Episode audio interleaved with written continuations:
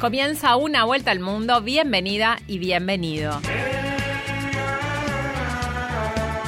Como sabés, este es un programa donde analizamos las noticias de la semana junto a nuestras radios asociadas, a Radio Francia Internacional, a Radio Nacional de España y a Radio Nacional de Paraguay.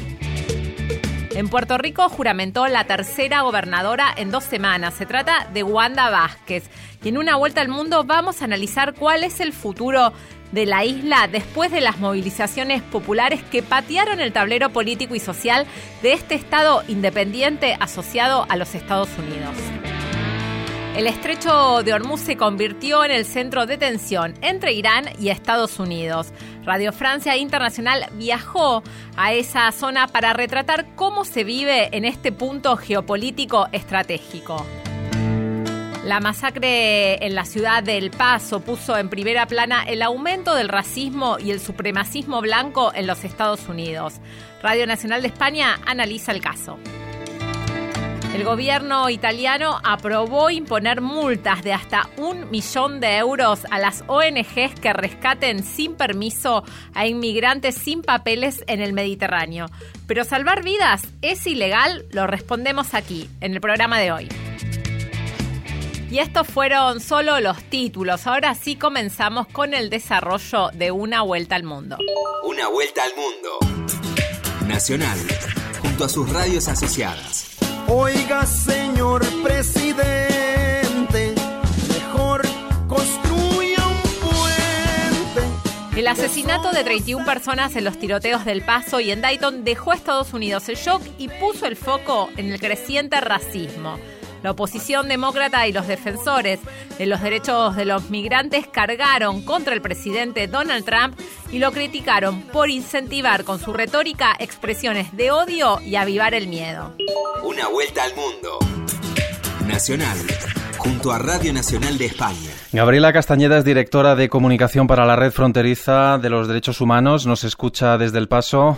¿Qué ambiente hay estos días en El Paso? Estamos muy enojados con lo que pasó, nos unimos al dolor de la familia, pero también nos unimos para decirle a Trump, no vengas a El Paso, necesitamos tu presencia aquí, no necesitamos que causes más miedo y tienes que reconocer que las palabras que estás diciendo fue lo que incitó a que ese asesino llegara a nuestra ciudad, una de las más seguras de Estados Unidos, a causar tanto dolor. Trump dijo hace unas semanas que El Paso era una de las ciudades más peligrosas de Estados Unidos, lo que entra en contradicción con lo que usted, Gabriela, nos acaba de decir. ¿Cuál es la situación de, seguridad habitualmente en El Paso? Es, eso que él está diciendo es una mentira más de las 10.000 mentiras que él ha dicho durante toda su administración. Y eso es lo que nos da mucho coraje, que él trate de pintar una ciudad que ha tenido la seguridad que ha tenido debido a la interacción que hay de los ciudadanos con las agencias de aplicación ley es importante que se sepa que nosotros hemos trabajado muy duro para que la gente de aquí del Paso no tenga miedo de hablarle a las autoridades para reportar un crimen, independientemente de cualquier que sea su estatus migratorio, y que él venga a decir que esta es una de las ciudades más peligrosas nos causa mucho coraje, pero no se puede esperar menos del presidente Trump. Se ha pasado diciendo mentiras sobre nuestros ciudadanos, sobre nuestros hermanos, sobre los mexicanos, los centroamericanos, sobre los latinos, todo está plagado de mentiras en su administración. Al, margen de lo que pudiera ser un hecho aislado por su motivación racista, ¿notan ustedes un aumento del odio allí en El Paso en los últimos tiempos? Desde que Donald Trump empezó en, eh, con su administración y a hablar estas cosas tan horribles de los mexicanos y de los hispanos, hay mucha gente que se ha sentido con temor, inclusive de hablar español. Ya la gente no se siente cómoda de ir a una tienda y ver gente blanca y ponerse a hablar en su idioma porque tienen miedo a ser atacados por el simple hecho de estar hablando español. Eh, ahorita la gente hemos estado escuchando que tiene miedo de salir a la calle simplemente porque son hispanos, porque eso fue lo que motivó este asesino. Este asesino, al parecer, estaba dejando ir a gente blanca, gente afroamericana, pero vino a matar mexicanos. Ese era su interés. Y si nosotros nos fijamos en el manifiesto de este asesino, lo podemos comparar con las palabras de Donald Trump, es básicamente lo mismo. Era el mismo discurso el de asesino y el del presidente y ahora no puede negar que fueron sus palabras llenas de racismo y de odio lo que está causando tanto dolor aquí en El Paso, Texas. ¿Cómo está afectando al transcurso habitual de una ciudad fronteriza acostumbrada a un gran trasiego a un lado y a otro de la frontera? ¿Cómo está afectando este mandato presidencial tan volcado en la construcción del muro y en el despliegue de efectivos de seguridad? Es muy triste ver que las tiendas se encuentran solas. Es muy triste ver que aquel hispano que se atreve a ir a un Walmart, que se atreve a ir a un lugar que está lleno de gente, solamente ve gente blanca a su alrededor, porque no están saliendo, no están saliendo porque ya el ser hispano ya te convirtió en un, en un objetivo de un asesino. No sabes en qué momento va a llegar alguien a disparar. Entonces es importante que el presidente reconozca que tiene que haber una reforma en cuanto al, al control de armas.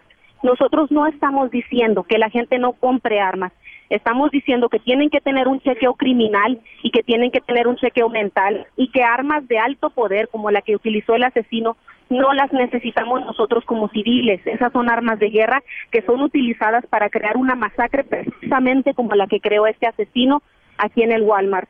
Nosotros vamos a tardar para recuperarnos.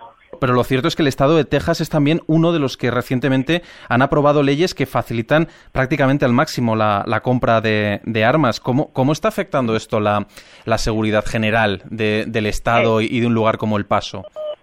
De hecho, en tres semanas está a punto de aprobarse una ley que, que es todavía peor para nuestra comunidad y para cualquier comunidad de Texas porque es le da acceso más fácil a la gente a que compre armas. No habían pasado 24 horas del, del tiroteo en Walmart cuando ya teníamos una línea muy grande de gente tratando de adquirir una arma para protección personal y es muy triste que en la ciudad más segura de Estados Unidos la gente sienta que solamente se puede proteger teniendo un arma a un lado. Y eso es porque el presidente ha estado vomitando odio cada vez que él manda un tuit, él causa terror a muchas familias, tiene que reconocerlo, tiene que hacerse responsable. Gabriela, muchas gracias por habernos atendido desde allí, desde la ciudad del Paso, aquí en Radio Nacional de España y, y hasta la próxima. Gracias. Una vuelta al mundo por la radio de todos. Mejor no quieras probar de qué estamos hechos. Aquí en el monte heredamos el mismo pecho. Tus disculpas se ahogan con el agua de la lluvia en las casas que todavía no tienen techo. En Puerto Rico, masivas protestas derribaron al gobernador Ricardo Rossello. Y el estallido social se originó por la revelación de chats donde él y varios de sus funcionarios participaban y donde vertían comentarios ofensivos hacia las mujeres, la comunidad gay y víctimas del huracán María. Para hablar de este tema tomamos contacto con Mari Marina Báez. Ella es la directora de la ONG Kilómetro Cero de Puerto Rico. Bienvenida a Una Vuelta al Mundo. Buenas y muchas gracias por la invitación. Saludos a toda la radio audiencia. ¿Qué dejaron las protestas en Puerto Rico que por primera vez forzaron la renuncia de un gobernador? Eh, creo que dejaron un, un nuevo país en un sentido muy amplio, ¿verdad? Un nuevo país en el sentido de que se llevaba mucho por dentro, ¿no? Llevaba aguantando mucho. Finalmente, después de haber tenido una serie de sucesos traumáticos, ¿verdad? Como fue todo lo que ocurrió después del huracán María, el manejo tan pésimo que se dio de esa situación tan la negligencia crasa de todos nuestros funcionarios y pues en nosotros saber que, que habían muerto miles de personas, pero en ese momento pues parece que pues estábamos tan agotados y tan ocupados tratando de resolver nuestra subsistencia, ¿verdad? Nuestra nuestro diario vivir sin electricidad, etcétera, que creo que todo ese dolor se fue acumulando y cuando un país dice hasta aquí, establece el límite, me parece que cambia toda la dinámica de qué se debe esperar de nuestros gobernantes y sobre todo qué deben esperar nuestros gobernantes de nosotros, ¿no? Creo que eso ha cambiado ya eh, la dinámica probablemente para siempre o por lo menos por un buen por un buen tiempo. Un informe de varias ONGs y de la que usted dirige de Kilómetro Cero revelan que las manifestaciones no fueron del todo pacíficas. Incluso la alcaldesa de la capital de San Juan de Puerto Rico presentó una demanda por la violencia empleada por la policía. ¿Qué muestra esta represión a estas manifestaciones que eran pacíficas? Muestra sobre todo que la policía de Puerto Rico, a pesar de que está en una reforma federal, no ha mejorado en lo absoluto. La policía de Puerto Rico siempre ha sido una policía sumamente represiva contra la disidencia y en esta ocasión no fue una excepción a pesar de que era prácticamente todo el país manifestándose, ¿no? Aún así la represión fue brutal, sobre todo con los jóvenes que se quedaban hasta tarde insistiendo en defender su derecho a la libertad de expresión y la policía pretendía a las 11 de la noche, como quien dice, apagar todo y nosotros decíamos apagaban la constitución literalmente porque decían eh, hasta este momento ya la, ya la constitución no los protege. es una cosa absurda y entonces comenzaban a rematar contra los manifestantes que estaban defendiendo su derecho a protestar a la hora que, que quisieran. Tenemos más de 46 incidentes de intervenciones de policía documentadas de, estos, de estas intervenciones fueron incidentes de uso de fuerza del Estado contra la ciudadanía. Pues nada, estas protestas se dieron, ¿verdad? A pesar de la gran represión que, que hubo en el país, eh, había gente defendiendo su derecho que querían proteger su libertad de expresión. Claro, y Marina Báez, Puerto Rico es un estado independiente asociado a los Estados Unidos. Y la verdad es que Puerto Rico no tiene un poder político para cambiar su destino y la gente encontró en la protesta una manera de salir a la calle, de alzar su voz. Eh, ¿Cree que también esta represión es una manera de, generar miedo y de meter presión para que no se vuelva a, generar esta presión social? Definitivamente siempre ha sido así, pero en este caso es, eh, nosotros consideramos que es todavía más dramático porque precisamente porque Puerto Rico no tiene poder político, y su y, el poco que pudo haber tenido en algún momento se ha visto cancelado en los últimos años a la imposición de una junta de control fiscal que es la que impone la política pública la designa se designa en Washington funcionarios que nosotros no elegimos. Esto es después de que se declaró la bancarrota de la isla. Sí exactamente. Entonces precisamente porque nosotros no tenemos eh, poder político es que nos corresponde proteger aún más la libertad de expresión, que ya es un derecho fundamental que tiene que ser especialmente protegido, ¿verdad? Eh, garantizado por el Estado, pero en nuestro caso, que es el único vehículo de participación política que tenemos realmente eh, hacia nuestro, ¿verdad? Si nosotros que podemos hacer algo con respecto a nuestro destino eh, político, es manifestarnos, porque nosotros no podemos ni decidir política pública, ni decidir eh, a dónde va nuestro presupuesto, ni, ni, ni seleccionamos a los gobernantes en Washington ni nada por el estilo. Por eso es que es tan importante lo de las manifestaciones. Es el único vehículo que tiene el pueblo de Puerto Rico en este momento para imponer su voluntad. Y la designación de un nuevo gobernador después de la salida, de la renuncia de Ricardo Roselo, reordenó un poco la, la política y esta crisis institucional. No, ahora hay otra crisis, ¿verdad? Que eh, están en medio de una crisis porque no así que eh, una gran parte del país siente que poderes bancarios de Washington están imponiendo su voluntad al, al imponer un gobernador, ¿verdad? Que es un aliado de ellos, pero definitivamente aquí la clase política no está entendiendo, yo creo que no está entendiendo cuál es el reclamo del pueblo, ¿no? Que el reclamo del pueblo no era solamente sacar a Ricky Rosselló de su posición, sino eh, ¿verdad? sacar a los gobernantes corruptos, sacar a los gobernantes eh, que no velan por los intereses del pueblo de Puerto Rico. Primero fue la bancarrota, después fue el huracán María y ahora este estallido social que se vio en las calles. Y todos estos hechos revelan un descontento y un hastío en la población de, Puerto Rico. ¿Qué, opciones, qué caminos de salida hay en, este país? ¿Existe la inquietud de una independencia de los Estados Unidos o, por otro lado, las ganas de una anexión como un Estado o un miembro pleno de, de Estados Unidos? Nosotros sí, en lo que sí coincide el pueblo de Puerto Rico es que, en que la descolonización y la autodeterminación es, eh, ¿verdad? Es vital en este momento. En eso todos coincidimos en que Puerto Rico es una colonia y que tiene que descolonizarse.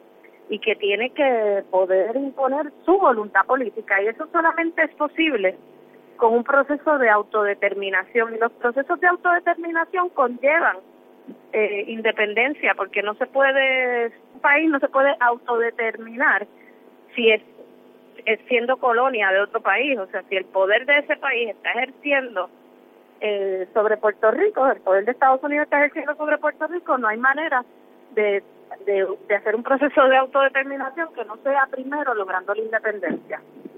Eso es lo que entendemos verdad los que defendemos la independencia que que eso es otro asunto, ¿verdad? Eh, eso es un asunto, ¿verdad? Más ideológico.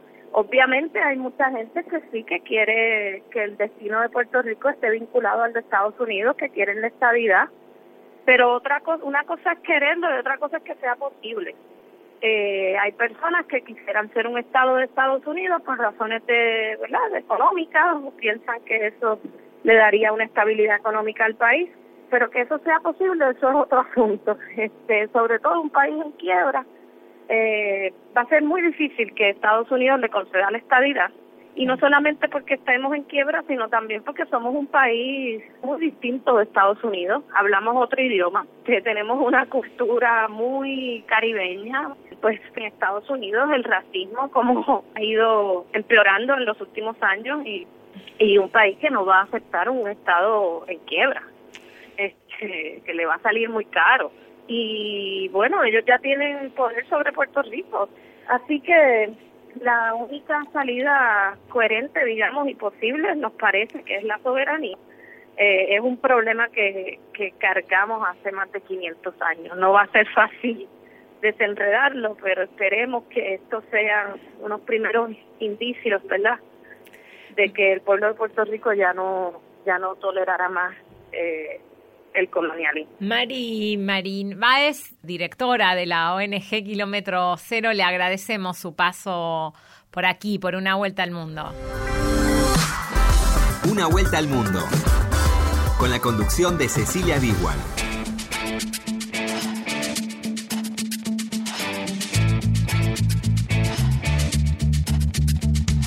Continuamos aquí en Una Vuelta al Mundo y te cuento que este programa lo hacemos junto a Diego Rosato, que es el operador técnico, y Cristian Brennan en la producción general de este programa. ¿Te querés comunicar con nosotros?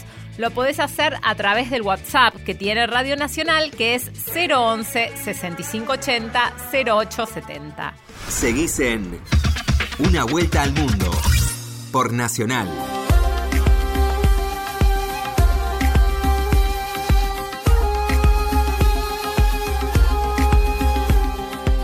Situación en el estrecho de Hormuz se volvió explosiva y es que en las últimas semanas se dieron bloqueos de barcos, destrucción de drones, sanciones económicas y abandono del acuerdo nuclear entre Irán y los Estados Unidos.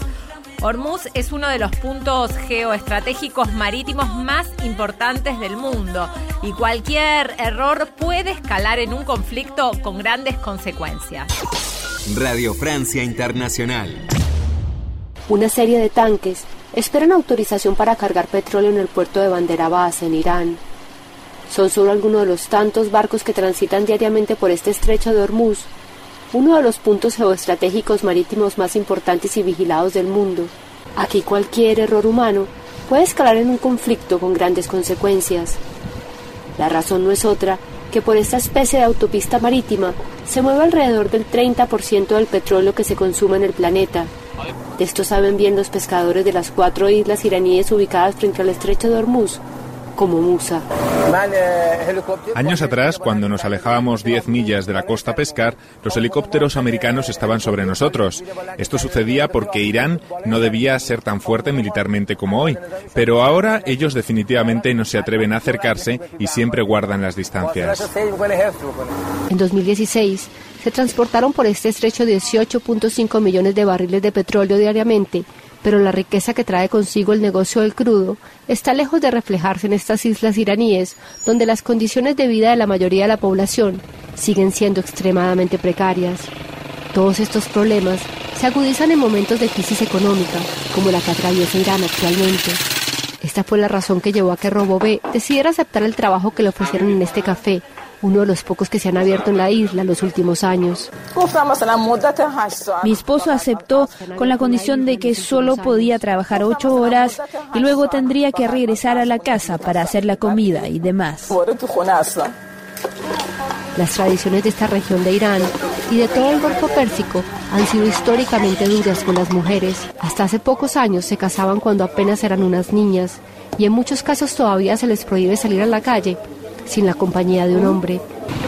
Estos cuatro amigos de la isla de Hormuz tienen la edad suficiente para recordar cómo ha cambiado la vida desde los tiempos anteriores a la Revolución Islámica de 1979, cuando Irán era cercano a los Estados Unidos. El señor Golam recuerda que algunas veces los americanos llegaban en sus barcos y solían jugar al fútbol en estas planicies. En aquel entonces aquí no había nada, no había agua ni electricidad. Algunos militares iraníes han amenazado con cerrar el estrecho de Hormuz si su país no puede vender su petróleo, tal como lo contemplan las nuevas sanciones que entraron en vigor durante los primeros días de noviembre. Al frente mío está el estrecho de Hormuz, que es objeto de discusiones en el momento, y Darak está en el medio de todo esto. La gente aquí vive con muchas dificultades. Se puede incluso decir que viven en las peores condiciones. Todos son sunitas con lazos de sangre con los países del Golfo, y desde el comienzo de la revolución, el Estado iraní hizo un trato con ellos para darles condiciones especiales. Este es el único puerto donde se ven las famosas lanchas rápidas de los guardias revolucionarios, que si bien son la herramienta más útil de los iraníes para proteger el estrecho, también son vistas con sospecha por los navíos militares estadounidenses que han denunciado en varias oportunidades haber sido instigados por estas motoras. Informó para Radio Francia Internacional Catalina Gómez Ángel desde el estrecho de Hormuz, en Irán. Vuelta al mundo. Nacional, junto a sus radios asociadas. Muchos no llegan, se hunde su sueño.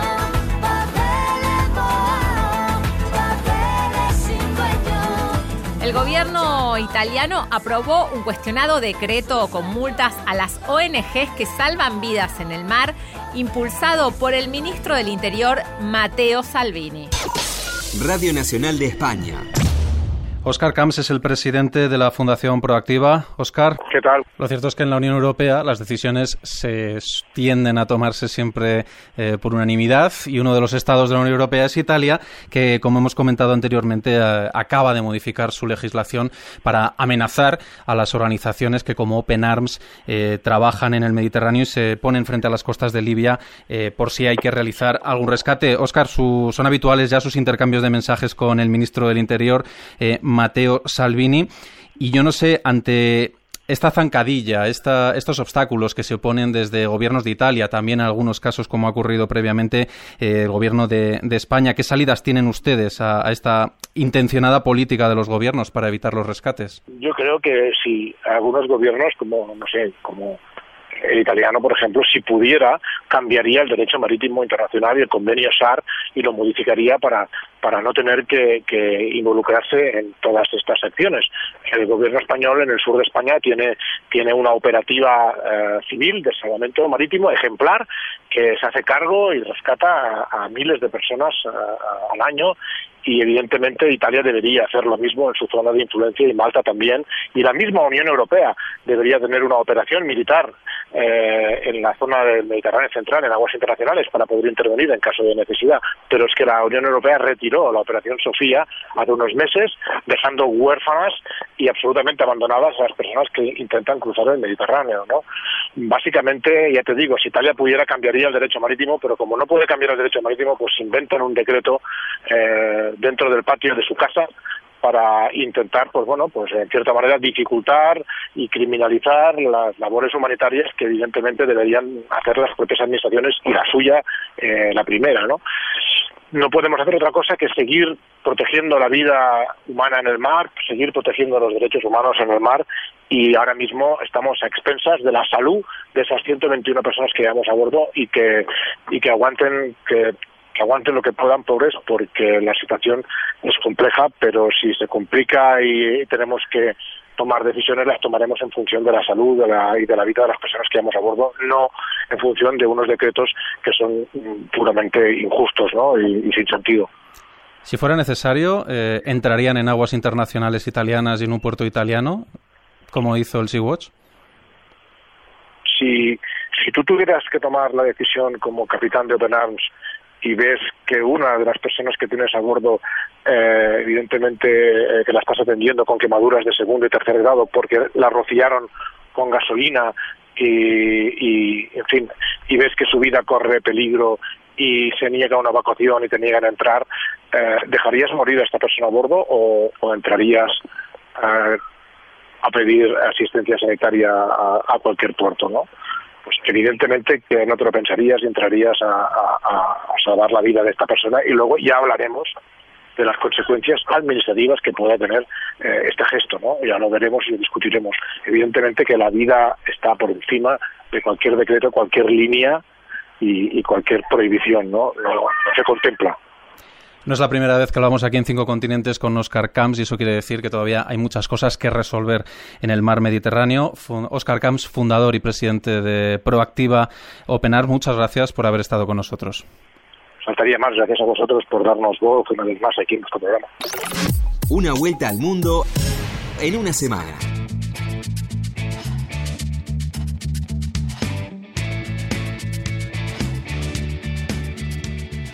De esta manera termina una vuelta al mundo. Te esperamos la semana que viene.